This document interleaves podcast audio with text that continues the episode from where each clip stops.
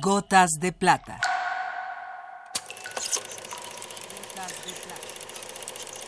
El cine en dosis homeopáticas.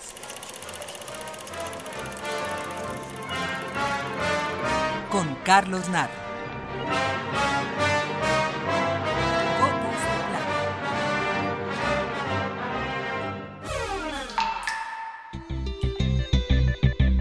Eduardo Lizalde nació en la Ciudad de México en 1929. Es uno de nuestros mayores poetas vivos. Estudió música en el Conservatorio Nacional y filosofía en la Facultad de Filosofía y Letras de la UNAM.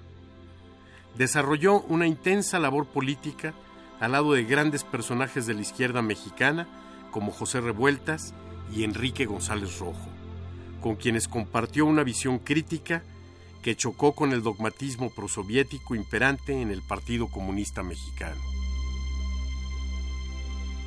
Con Enrique González Rojo funda una extraña propuesta a la que denominan el poeticismo.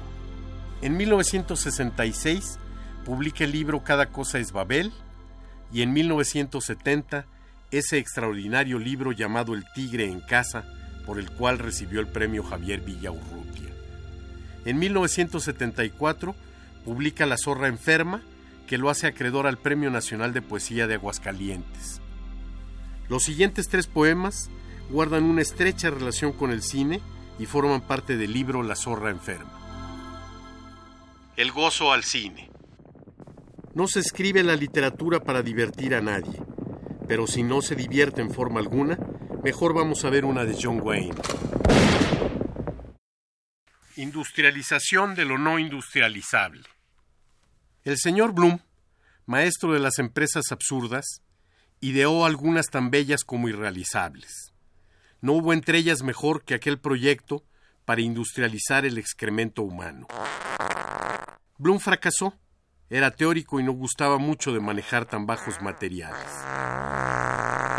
Pero los productores del cine y la televisión y los magnates del cómic lacrimógeno, para consuelo histórico de Bloom, llevaron a buen puerto su propósito.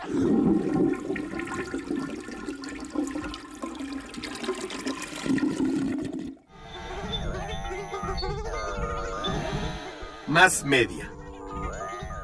El genio aturde.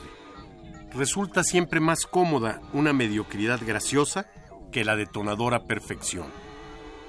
He ahí el origen de la literatura y de la música ligeras. Pronto se inventarán, para consuelo de los profesores y de los alumnos, una ciencia ligera y una filosofía que pueda acompañar la sopa sin salarla.